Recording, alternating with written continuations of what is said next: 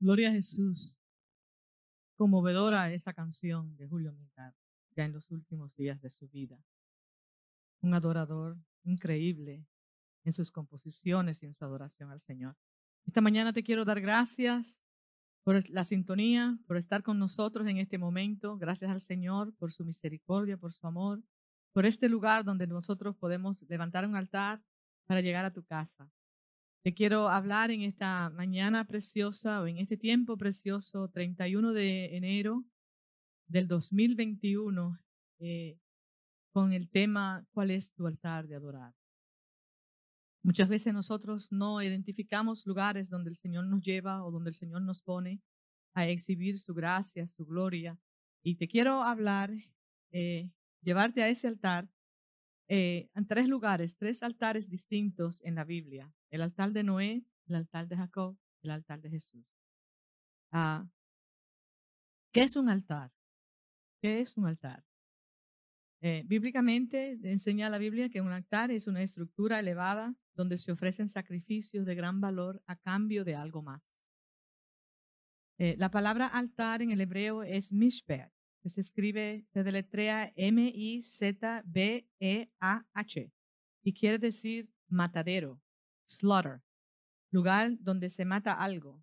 En griego, el, el, el, la, la, palabra usada para, para, para altar se, se, escribe o se dice tusiastirion, el lugar de sacrificio, literalmente es lo que quiere decir. Mishpat quiere decir lugar de matar algo, o the slaughtered place. Eh, el altar de Noé, quiero que vayan conmigo a Génesis el capítulo 8 y leemos, ¿verdad? La palabra del Señor. En el Génesis el capítulo 8 del 20 en adelante. Me gusta esta, esta, este, esta, esta porción bíblica porque es donde Dios nos enseña muchas cosas a nosotros. Es el lugar donde nosotros podemos apreciar muchas cosas. Y quiero que lea conmigo y edificó Noé un altar a Jehová y tomó de todo animal limpio y de toda ave limpia y ofreció holocausto en el altar. Y percibió Jehová olor grato. Y Jehová, y dijo Jehová en su corazón, wow, oye lo que escribe aquí el escritor en Génesis. Dice, y dijo Jehová en su corazón. ¿Quién entenderá el corazón de Dios, verdad? No volveré más a maldecir la tierra por causa del hombre, porque el, intento, el intento del corazón del hombre es malo, o el instinto del corazón del hombre es malo de su juventud. Ni volveré más a destruir todo ser viviente como lo he hecho. Mientras la tierra permanezca, no cesará la, la cementera y la ciega. El frío y el calor, el verano y el invierno, el día y la noche. Dios dice todas estas cosas y dice, no volveré a hacer nada de esto. Y sabemos a través de la historia que Dios hace un pacto con Noé, donde le enseña el arco iris y las cosas se ven muy bonitas, ¿verdad? Entonces, la obediencia de Noé en hacer el arca fue un nuevo comienzo para toda la humanidad. El tiempo y las ocurrencias sucedidas en el, en el, en el proceso de Noé sucedida cuando, mientras él construía el arca, era su proceso, donde la gente lo abofaba, donde la gente no creía su mensaje, donde aún sus hijos le daban mucha brega para entender qué era lo que papá hacía, donde se consumía el dinero de la casa, donde se consumía todo el tiempo de la casa y de lo único que se hablaba era del arca, la construcción del arca y que iba a llover algo que ellos desconocían. Y el proceso de Noé era que la gente entendiera algo desconocido. Algo que ellos no, no, no conocían antes, porque no se conocía lo que era la lluvia. Sus hijos no lo entendían tampoco, pero llegaron a amar y a obedecer a su padre de tal manera que se sometieron. Y no sabían que su padre, el proceso de su padre era edificar algo que Jehová le había diseñado para la protección de ellos mismos. Noé le costó mucho construir el arca. Sacrificó su vida, su tiempo, su dinero. Sacrificó y también la burla y el desprecio por no entender el mensaje de la comunidad donde él vivía. Después que pasa la destrucción total por el diluvio, Dios le ordena a Noé que salga del arca, que salga de su protección, del lugar donde fue protegido por el tiempo que duró allí. Y Dios le dice, ahora sal de ese lugar de protección. ¿Cuántas veces nosotros hacemos, creamos un lugar donde es nuestra protección, donde nada más existimos nosotros, nuestra, nuestra familia, yo solo, porque ese es el lugar donde estoy cómodo, donde me estoy protegiendo de todo lo malo, de todo, de todo lo que está pasando fuera de mi casa. Y Dios le dice, es tiempo ahora que tú salgas de ese lugar de protección que yo te diseñé, que tú estuviste, pero es solamente por un tiempo. Hay gente que se queda mucho más tiempo del lugar asignado en su lugar de protección. ¿Y por qué Dios le dijo? Cuando él entonces sale, y el proceso de salir, de abrir el arca y de ver y que todas las aguas habían llegado a, su cauce y que ya la tierra estaba seca, lo primero que hace este hombre es que cuando sale del arca, edifica un altar. Después del proceso difícil, Noé eligió lo mejor y edificó un altar y allí sacrificó lo mejor que él tenía después de su proceso y lo edifica y le levanta a Dios una ofrenda, un sacrificio de una ofrenda de agradecimiento por haber preservado lo de él, lo que le costó y todo, y se dio gloria al Señor en aquel lugar. Dice, Dios muchas veces nos manda, ¿verdad? Nos manda y nos procesa por lugares donde nos protege con un propósito eterno para Él el proceso es posible que no entiendas el propósito, pero tu obediencia te lleva a tener la victoria en tu propósito.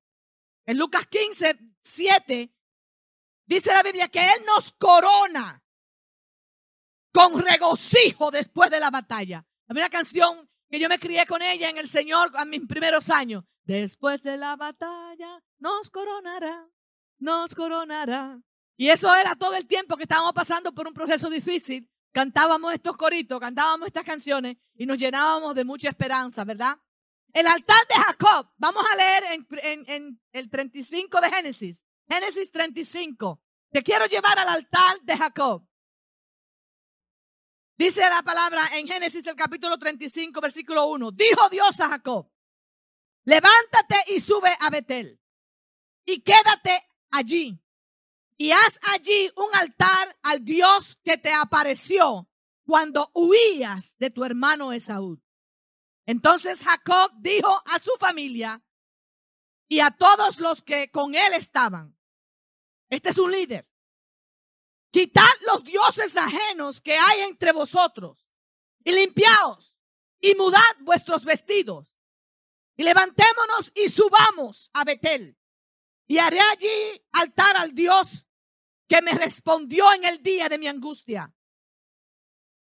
Y ha estado conmigo en el camino que he andado. Así, y, así dieron a Jacob todos los dioses ajenos que habían en poder de ellos. Todos los sus hijos. Dice sus hijos y los que estaban con él. Y él le hace este llamado.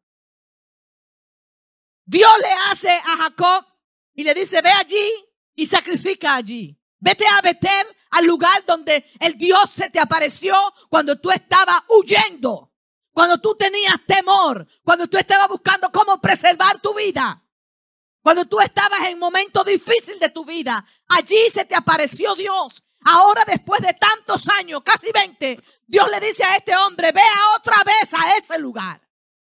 Ve otra vez a ese lugar donde tu Dios se te apareció.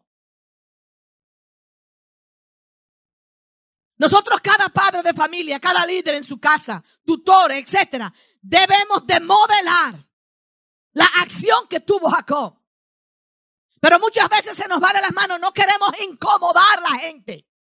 No queremos que los hijos se, se pongan con actitud con nosotros. y no les exigimos a ellos, porque este hombre Jacob dijo, le, le hizo una exigencia a los, su casa y a los que estaban con él, a sus siervos, a todo el que tenía contacto con él, todo el que lo veía a él como líder. Él le dice, ahora, Dios me ha dicho que suba a Betel. Y yo no voy a ir solo a hacer sacrificio por ustedes. Hay padres de familia que no le instan a sus hijos, le tienen miedo invitar a sus hijos a ir al templo, a ir a un lugar a adorar, a sacrificar algo, a sacrificar tiempo, a sacrificar adoración, a sacrificar un ayuno, a sacrificar nada. No lo hacen porque le tienen temor a sus hijos, le tienen temor a las personas que están alrededor de ellos. Es tiempo que la iglesia, tú que me escuchas, tú que estás en tu casa, que el Señor nos ha tenido en un lugar preservado por un año ya en esta pandemia. De que nosotros levantemos y invitemos. No simplemente con una invitación cordial, sino con una actitud que diga, quitad, venid, ven conmigo. Es algo imperativo, es algo necesario. Es algo que te da el control, que te da a ti el poder, que tú digas, yo quiero que tú hagas esto. No te estoy dando la opción si quieres ir a la iglesia conmigo o no. Te estoy diciendo, ven conmigo. Todo padre de familia. Yo no sé cómo es que usted puede dejar a sus hijos acostados en su casa y usted llegar al templo. Yo no sé cómo es que usted puede estar en su casa, levantar un altar de adoración en su casa, en su momento de adorar, y sus hijos están acostados, menospreciando ese momento con usted. I'm coming out strong. I know, I know that. El altar es el lugar de sacrificio. Y Jacob le dice, para edificar el altar, deben de quitar los dioses ajenos de entre nosotros. Antes de yo ir a adorar, antes de yo subir al altar, tengo que buscar cómo yo deshacerme de ciertas cosas y cuando usted dice quitar de entre vosotros dioses ajenos, te está diciendo, reconoce que hay cosas en tu vida que tú debes de quitar antes de ir a adorar. O antes de ir a sacrificar. El altar de Noé fue de alabanza, de gloria, de gratitud. El altar de Jacob es el altar donde voy a sacrificar. I'm going to slaughter. Voy a sacrificar cosas en ese lugar. Voy a dejar allí cosas que me tienen a mí abstenido de bendiciones. Voy a dejar allí dioses ajenos al Dios que yo le sirvo. Quitar dioses ajenos. Para llegar al altar tengo que buscar, y el lugar de sacrificio tengo que buscar el momento de santificación. Antes de presentarme y sacrificar. Lucas el capítulo 4, lleguemos allá. Lucas el capítulo 4, te invito el tiempo, cuando estás viendo la programación nuestra, sea por Facebook, sea por Zoom, tienes que tener tu Biblia a mano. Porque lo único que respalda lo que estoy diciendo es la palabra. Lucas el capítulo 4, leemos. Jesús lleno del Espíritu Santo. ¿Lleno de qué? Del Espíritu Santo volvió del Jordán y fue llevado por el Espíritu al desierto por 40 días y era tentado por el diablo. Hay mucha gente que se cree que en el tiempo que tienen en su tiempo de santificación, no pueden ser tentados por el diablo porque ellos están en santificación. Aquí te lo derrumbo yo esa, esa idea. Dice, y era tentado por el diablo y no comió nada en aquellos días pasados los cuales tuvo hambre. En tu momento de santificación hay momentos que tú vas a ser tentado. El momento de que tú te separas para Dios, tú tienes que ser tentado para probar tu fe. Para que tu fe sea probada como, como el hierro, como el oro, como la plata por fuego. Porque tú no puedes tener un sacrificio basado en vanas teorías, sino en una fe fuerte, fundamentada en el Dios que te, que te amó. Seguimos. El 3 dice, entonces el diablo, oh, Entonces, quiere decir que yo estoy en tiempo de santidad y el diablo no está presente. Oh, I tell you something. Entonces el diablo le dijo, si eres hijo de Dios, di a estas piedras que se conviertan en pan. Jesús respondiendo dijo, escrito está, no solo de pan vivirá el hombre, sino de toda palabra de Dios. Y llevó el diablo otra vez, porque que nunca sale. Y llevó el diablo a... Y le llevó el diablo a un alto monte. Aquí está el altar del diablo. Y a ese altar muchos de nosotros visitamos. Y especialmente cuando estamos buscando eh, que, que, Dios sea el que, el que dirija el timón de nuestras vidas. Siempre llegamos al altar del diablo para poner en balanza cosas en la vida nuestra.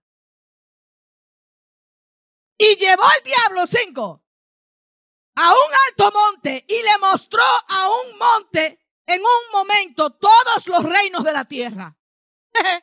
Déjame leerlo más al paso porque como que estoy media aquí atravesada. Y le llevó el diablo a un alto monte y le mostró en un momento todos los reinos de la tierra. Usted puede estar en un momento de ayuno, de consagración, de santificación en su vida y viene el enemigo y te muestra cosas, pero simplemente lo que te está mostrando es el altar que él tiene, que es el reino efímero y vanidoso que solamente lo puede ofrecer él. Pero nosotros nos damos cuenta de otras cosas. Ahora, sigo. El diablo lleva a Jesús a un lugar alto, a su altar. El, versículo 3 eh, eh, dice, y en, su, y en tu proceso de santificación, el diablo puede dialogar contigo para que rinda ante él y termine con el propósito eterno de Dios en tu vida. Porque eso es lo que él quiere llevarte. Él te muestra su reino. Lo mismo que hizo con Eva, con que Dios ha dicho. Tú no sabes que si tú desobedeces, va a ser igual a él. Ahora el diablo lleva a Jesús y le dice, mira, y lo lleva a su altar, un lugar alto, y le muestra y le dice, todos estos reinos son míos. Y yo te lo puedo dar a ti. Pero el altar del diablo es el lugar donde todo ser humano busca cómo llegar.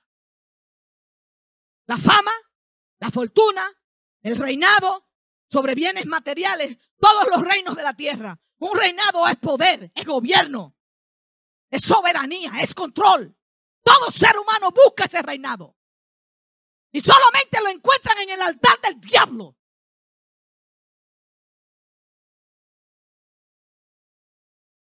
¿Has pensado cuál de esos reinados gobierna tú?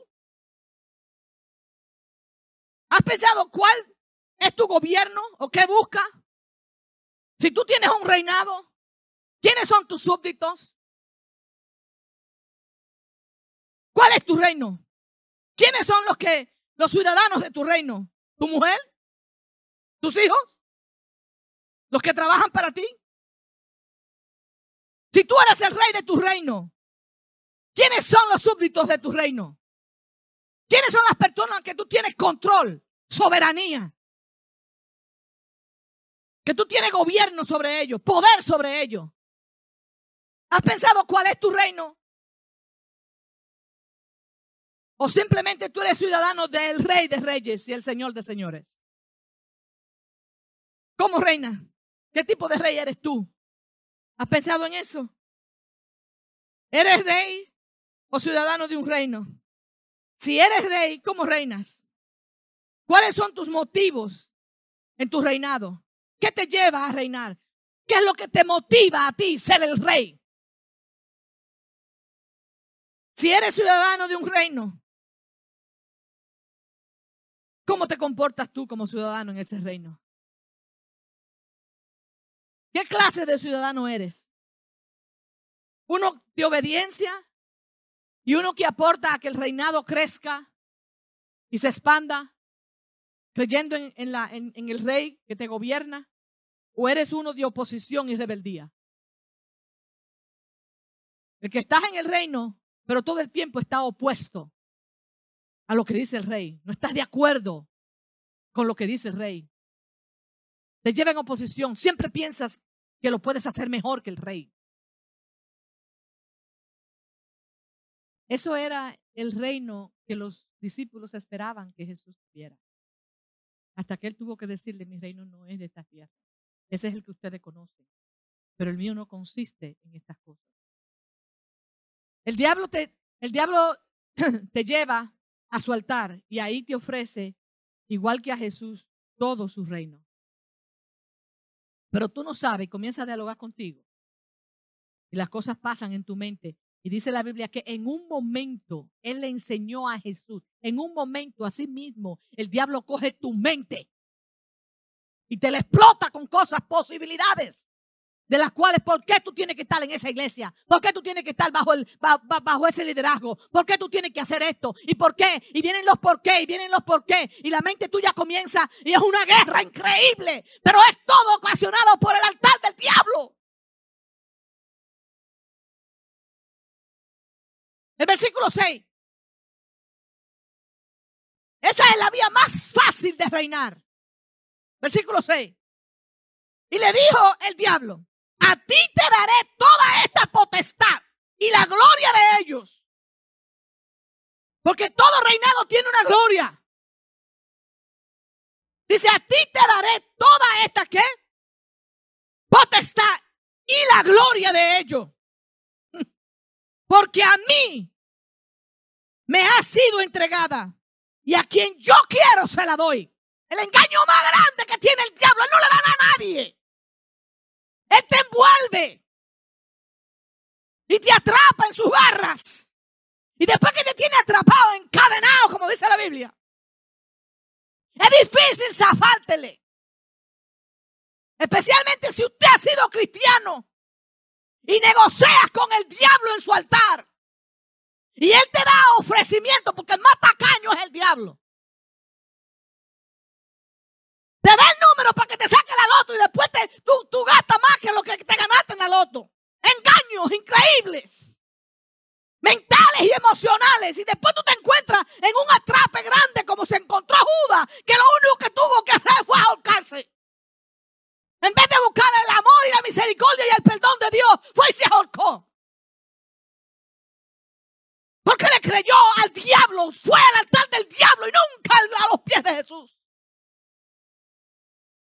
y usó a Jesús para negociar con el altar del diablo. Yo sé que a mucha gente no le va a gustar lo que estoy diciendo. ¿Y qué fue lo que le dijo? Si te postrares. Y ahí es donde está el the key word. To prostrate yourself. Postrarte en el altar del diablo, creyendo que tú lo haces mejor creyendo que tú tienes posibilidades más grandes, creyendo de que eres más poderoso, más audaz, más eficaz que lo que ya se estableció para ti en tu lugar de refugio.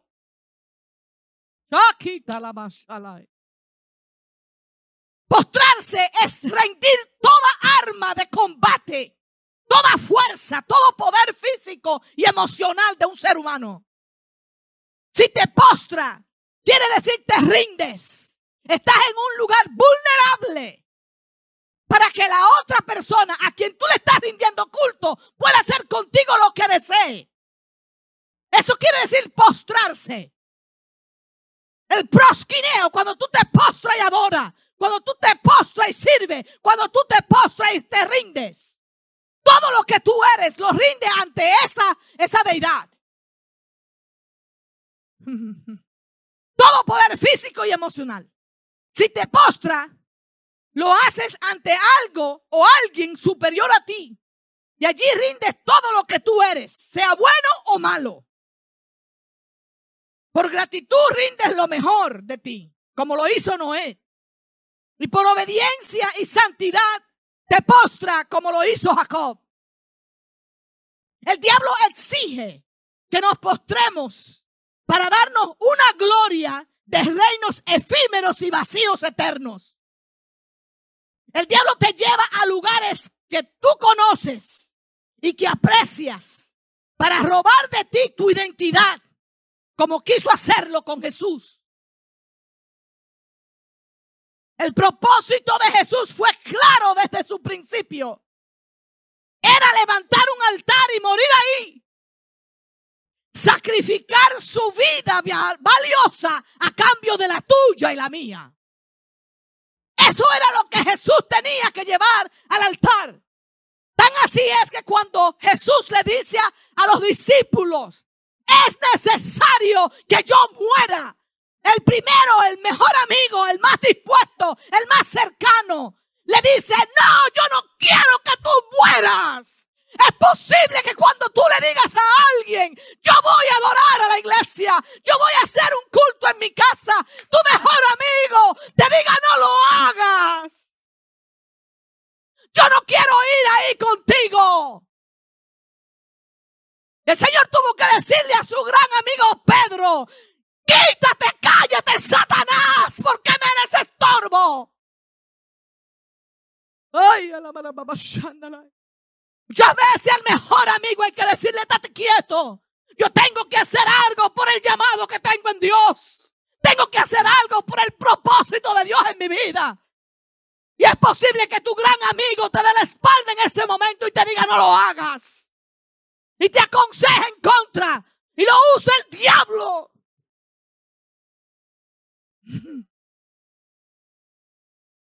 El propósito de Jesús fue claro de llegar al altar. Porque la cruz fue el altar de sacrificio de Jesús. Pero antes de llegar al lugar de sacrificio, él tuvo que pasar por un momento en Getsemaní. Ahí todo fue transformado. En Getsemaní. Todo fue transformado. Antes de tú llegar al momento del sacrificio, antes de tú decirle que sí al pastorado, antes de tú decirle que sí, antes del compromiso, antes del pacto, antes del tiempo, antes de tú sacrificar, tú tienes que llegar por un Hexemani. Padre,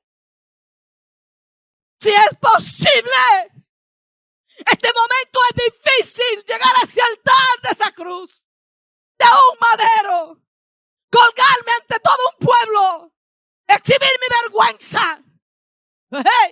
eso no era lo que le, preocupaba a Jesús. A él le preocupaba era el momento. Pasa de mí esta copa. El cáliz de la muerte es difícil para cada ser humano.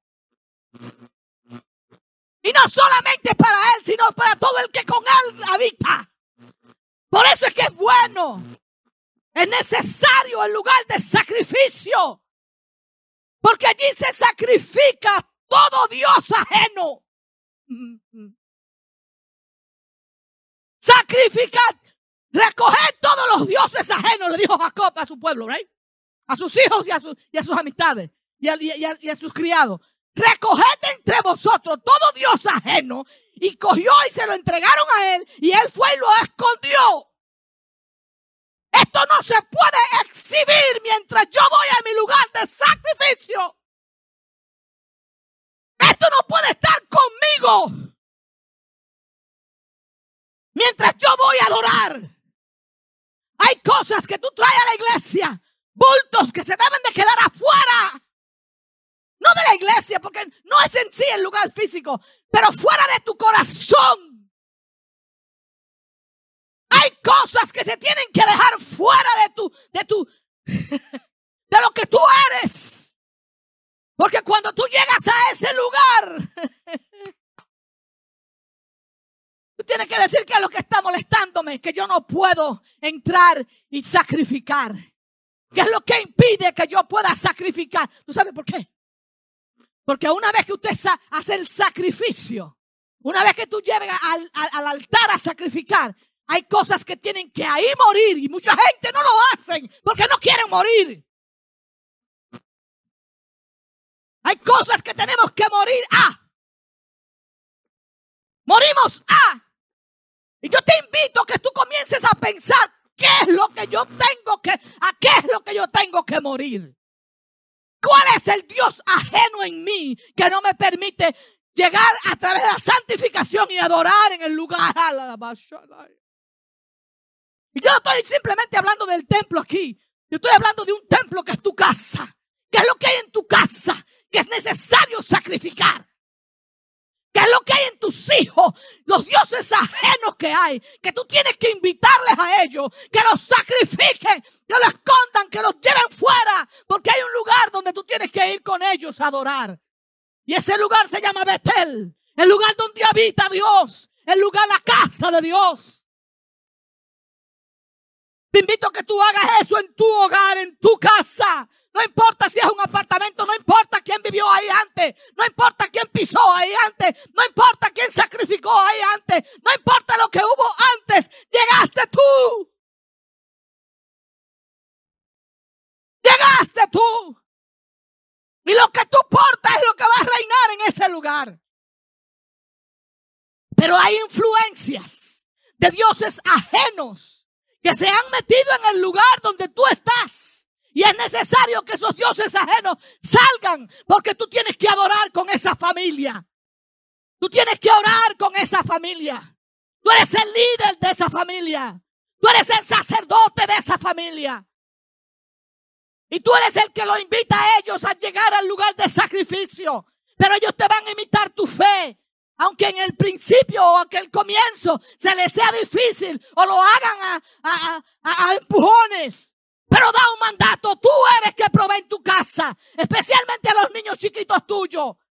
Invítalos a adorar. Deja que ellos participen en tu sacrificio. Hay un lugar que se llama Betel. Esa es tu dirección. Noé fue a edificar el arca. El proceso de Noé fue edificar el arca. El proceso de Jacob vivir en la casa de Labán. y tú sabes muy bien cuál es tu proceso y lo que debes sacrificar en el altar cuando te presentes delante de Yahweh, el Dios vivo. ¿Cómo vienes? ¿Cómo vienes al altar de sacrificios tú? ¿Cómo tú vienes? ¿Cómo vienes al lugar de sacrificio? ¿Vienes en adoración como Noé? ¿Vienes en santidad como Jacob? ¿O vienes a rendir todo lo que tú eres ante el señorío de Jesús, como lo hizo a él en la cruz cuando dijo consumado? ¿Qué le traes al altar? ¿Qué tú traes al altar para sacrificar? Conozco un hombre llamado Abraham que edificó un altar donde él iba a sacrificar lo que más preciado él tenía en su vida y era su hijo Isaac.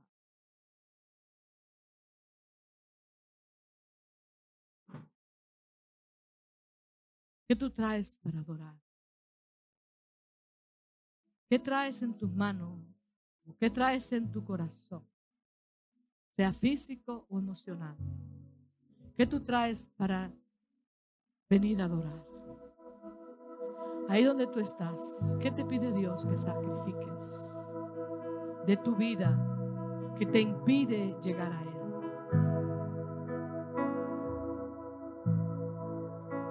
Hubo un hombre que vino con sacrificio al altar de Dios con un corazón lleno de quejas y de reproches, de amargura y de envidia. Y Dios rechazó su ofrenda y ese hombre fue Caín.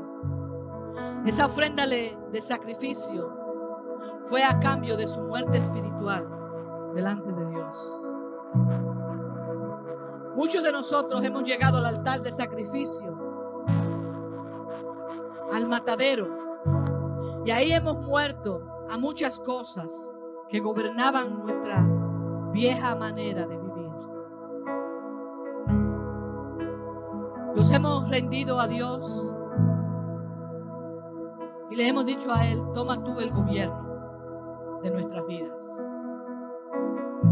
Nos hemos rendido a Dios todo a cambio de una nueva vida en Él. Y hemos entrado a nuevos pactos con Dios. con el Dios que nos conoce, sin engaños, sin ocultarle la verdad, siendo sinceros con nosotros mismos. Hemos rendido nuestras vidas como sacrificio vivo, como dice el Romano 12. Sin engaños a nosotros mismos, mirando como en el espejo, nos hemos despojado de cadenas, de ataduras, de dioses ajenos y hemos edificado altar a Dios allí. Y en aquel lugar nos hemos refugiado en adoración al Dios de propósitos eternos. Si te tengo a ti, lo tengo todo, mi amado, mi tesoro, fuera de ti, nada deseo, Señor. Que medites en Si te tengo a ti, lo tengo en tu todo. vida, en tu casa. Amado, mi tesoro, fuera de ti, nada deseo, Señor. Momento de Si te tengo a ti, lo tengo todo, mi amado, mi tesoro, fuera de ti, nada deseo, Señor. Si te tengo a ti, lo tengo todo, mi amado, mi tesoro, fuera de ti, nada deseo, ¿Qué le traes? Señor. ¿Qué tú le presentas a Si Dios te tengo a ti, lo tengo todo, mi amado, mi tesoro. El se viene a buscar, se viene a entregar. Cada deseo, Señor. ¡Uh! ¡Aleluya! Si te tengo a ti, Cuando tú entregas, todo, tú recibes. mi amado, mi tesoro, fuera de ti, nada deseo, Señor. Si te tengo a ti, lo tengo todo, mi amado, mi tesoro, fuera de ti, Entrégalo ahora. nada deseo, Dios es ajeno al Dios que te conoce. Sácalo, entrégalo. Ahí donde tú estás. Entrega esos dioses ajenos, esas cadenas, esas ataduras. Dile, Señor, yo te lo entrego todo. Te lo doy. No lo necesito. Fuera de ti no quiero nada. Tú eres mi plenitud. Tú eres mi gozo. ¡Uh! Aleluya. Entrégaselo ahí en tu casa. Ese es tu lugar de refugio. Señor, ahora. Cristo Jesús, eres mi plenitud. Amargura de corazón Cristo que te hace infeliz. La envidia que te lleva a envidiar y a codiciar lo ajeno. Entrégalo. Tú puedes. Tú puedes entregarlo. Y decirle al Señor, toma mi corazón, yo lo cambio por el tuyo. El mío no sirve. El altar es un lugar de entrega. Es un lugar de sacrificio. Es un lugar de muerte y derramamiento de sangre. Aleluya. Jesús lo hizo por ti en la cruz. ¿Qué haces tú en un lugar ajeno? En un altar ajeno, de dioses ajenos. Busca. Él es tu plenitud. Entrégalo todo a Él. Tienes años sirviéndole a Dios. A un 50%, a un 25% o a un 75% de tu vida. La intención de Dios es que tú lo des todo. Aleluya. Entrégaselo todo. Para que haya una transformación en tu vida que tú la necesitas. Los que están alrededor tuyo necesitan llegar a ese altar. Donde vean que tú has sido transformado por el amor y la misericordia del Dios que te conoce, el Dios que tú adoras. Uh, no le adoramos en vano. Entregamos algo a cambio de otra cosa superior a lo que nosotros somos. Nos postramos rindiendo lo que somos, todo lo que soy, todo aquello, aún lo que no tengo. Yo te lo entrego, yo te lo doy. Recibe, recíbelo, recíbelo Jesús. Tú diste tu vida a cambio de la mía. Todo te lo entrego a ti. Aleluya. El nombre de Jesús es grato. El nombre de Jesús es humilde. El nombre de Jesús es poder, es señorío, es gobierno. Aleluya. Entrégalo todo a Él. Entrégalo todo a Él. Entrégaselo todo. Yeah. Aleluya. Te adoramos, Señor. Te adoramos, Jesús. Tú tienes señorío sobre nuestras vidas. Tú eres el Rey Jesús. Y yo sirvo en tu reino con tu propósito, no con el mío. Gracias, Espíritu Santo. Gracias, Señor. Gracias, Jesús. La gloria es tuya. El señorío es tuyo. El gobierno de mi vida es tuya. Díselo al Señor. Gracias.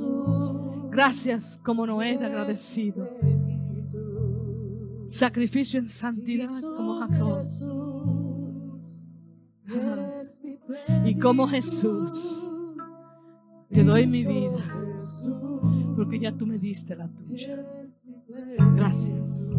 Dios te bendiga, Dios te guarde. Busca la presencia de Dios y busca tu lugar y preséntate en el altar del Señor todos los días. No los domingos nada más, todos los días en el lugar donde tú estás. Dios te bendiga, Dios te guarde. Y muchas gracias por estar con nosotros. Amén. Amén.